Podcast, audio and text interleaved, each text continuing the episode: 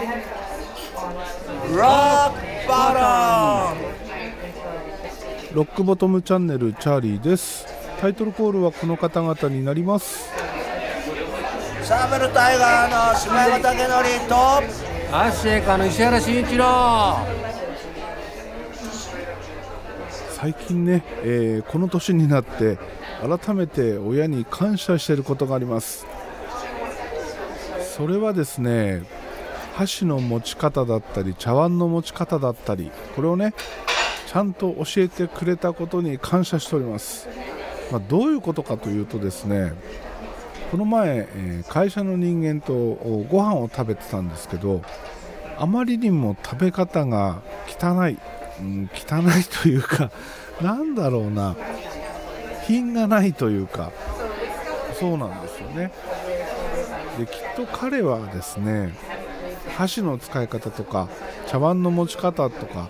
その食事中の何ていうのかな、えーちょっとしたその気遣いとかそういうことをね教わらなかったんだろうなと思ってですね。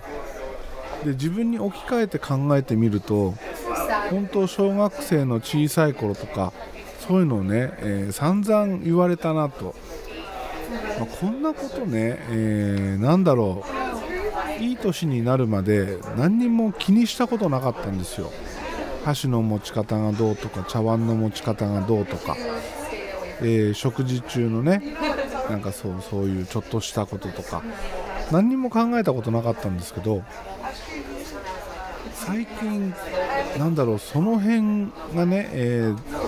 見てて気分を害するというかそういう人が増えてきたなっていう印象があってですね。で改めてね、えそういうことって大事なんだなっていうのをねこの年になってようやく気づきました。例えばご飯を食べるときご飯茶碗を手のひらに置いて、えーそこから握り込むように持つんですよね。まあその時はねラーメンライスだったんですけどラーメンをすすってる時も茶碗を離さないんですよ。ずっと茶碗ご飯茶碗を手のひらに乗せて下から握り込んだ状態で、えーラーメンをすすりながらご飯を食べるっていうね。なんか めちゃくちゃ野蛮感があって言い方を変えればダイナミックでワイルドっていうところなんですけど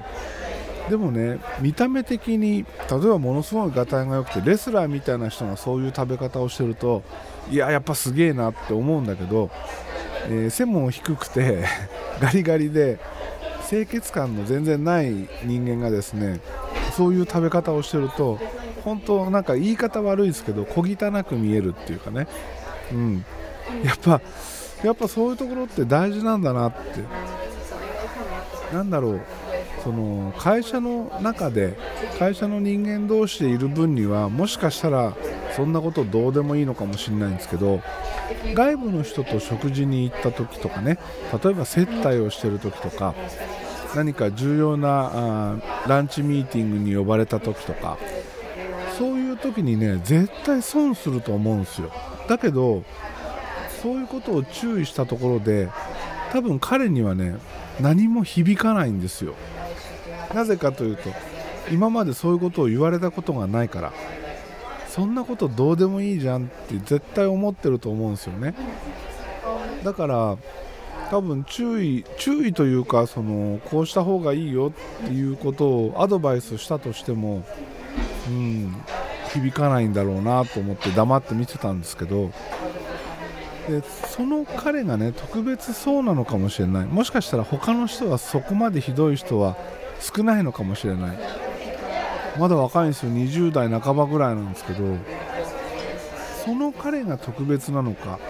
それとも僕の考え方が古臭いのかよく分からなくなってくるんだけどまあそういうね、えーことがあって改めてね、えー箸の使い方茶碗の持ち方それから食事中のちょっとしたこう作法というかねそういうのを教えてくれたちゃんと教えてくれた親に感謝しております。はい。というわけで、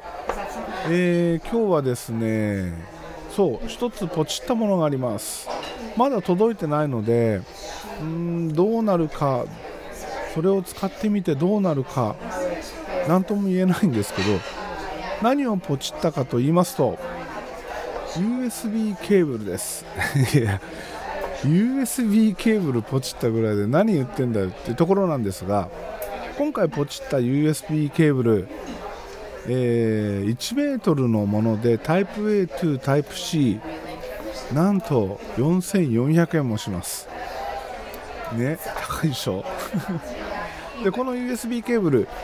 親出っていうメーカーが出してる D プラス USB っていう製品になります。でこれ何がいいのかというとオーディオ用に作られてる USB ケーブルなんですよね。例えば PC とオーディオインターフェースを結ぶケーブルだったりあとは USB ダックをつないだり、えー、USB マイクにも使えるのかな。というふうにね、えー、いろんなところで使えます。もしかしたら音が変わるのかもしれません。もしかしたら気づかない程度なのかもしれません。何とも言えませんが前からねこれ出た時から気になってたんですけどサウンドハウスでオーディオインターフェース持つ M4 をポチった時のポイントがあったのでねサウンドハウスのポイントの有効期限ってめちゃ短いんですよ。1ヶ月ぐらいしかないんですよ。でたまたまページにアクセスしたらそのポイントが残ってたのであなんか使わなきゃ。ということで今回はこの親出の D プラス USB っていうケーブルをポチってみました。また届いたらですね比較なんかをしてですね、レビューしていきたいと思っておりますがどうなることでしょうか。そしてそしてそう最近ねあのー、 Oculus Quest 2をね1日1回はかぶろうというところでいろいろ試しております。でそんな中でね出てきたちょっと変わったニュースなんとオキュラス2が不当連売ということでアメリカの連邦取引委員会がですねメタ社メタ社を調査中かというニュースですアメリカの連邦取引委員会などがメタ社の VR 部門を独占禁止法違反の疑いで調査しているようですということなんですよね。でそのオクラス2がやり玉に上がってる理由の一つが安すぎるっていうことなんですよ。まあ、確かにね安いです。これアメリカだと容量128ギガの現状最小構成のものでね299ドルなんですよ。日本の場合だと税込3万7180円になります299ドルこの300ドルを切ってクエスト2が手に入るってなると確かにめちゃ安い感覚になります。まあね日本円の3万7000円にしたところで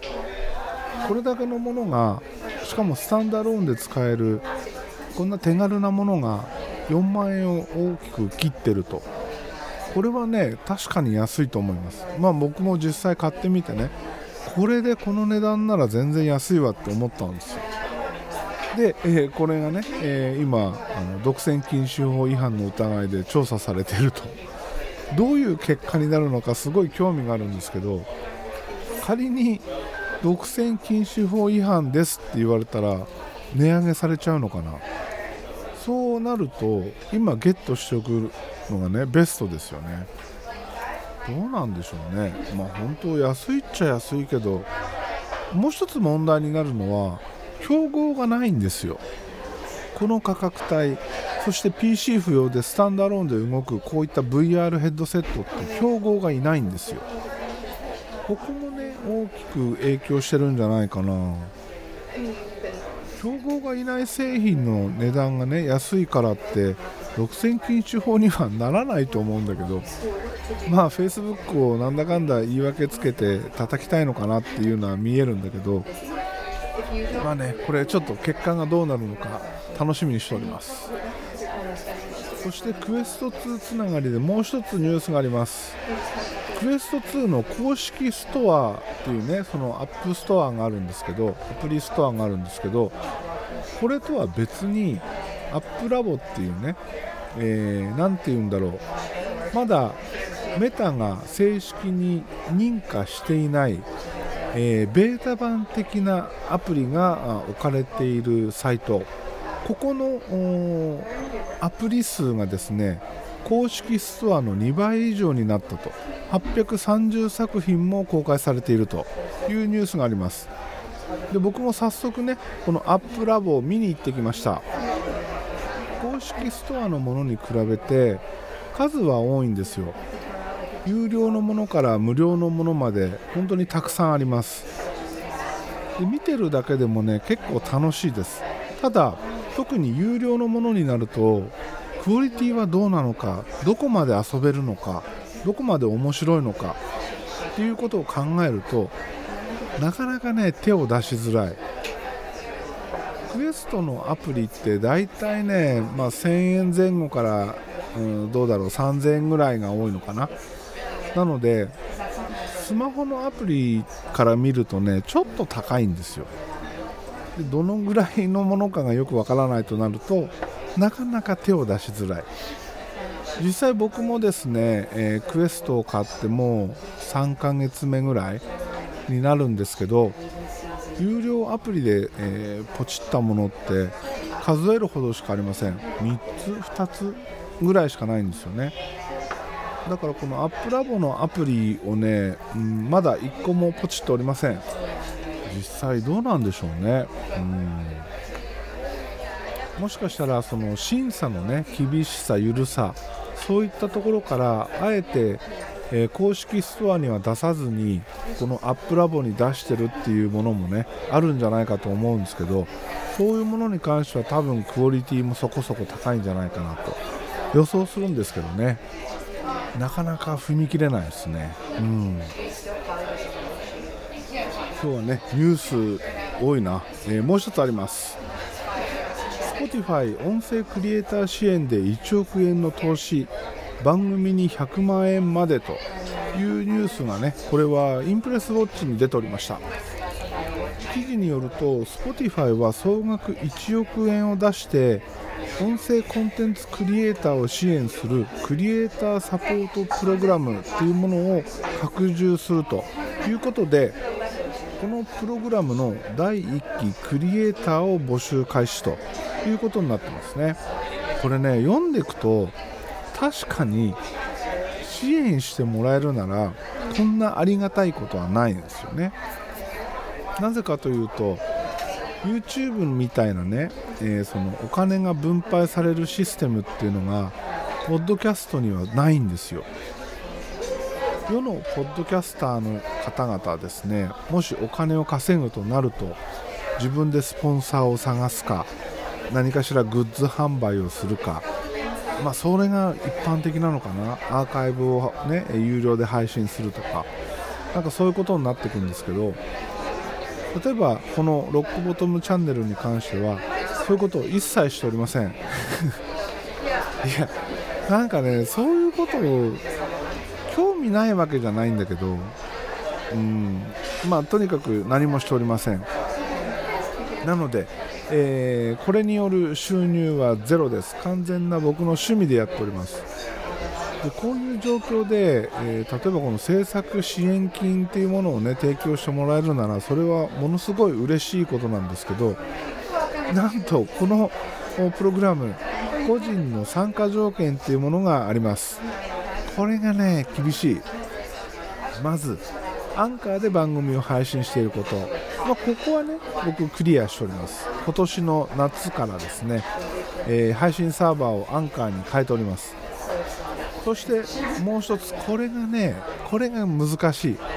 5000人以上のリスナーまたはソーシャルメディアで5000人以上のフォロワーを持つクリエイター。これこれハードル高いよね5000人ってね。5000人以上のリスナーを持つってかなりの人気番組ですよ、ねえ、これは辛い。ソーシャルメディアのフォロワーが5000人以上っていうのもこれもねなかなかきついですね。例えばね僕の、えー持ってるアカウント、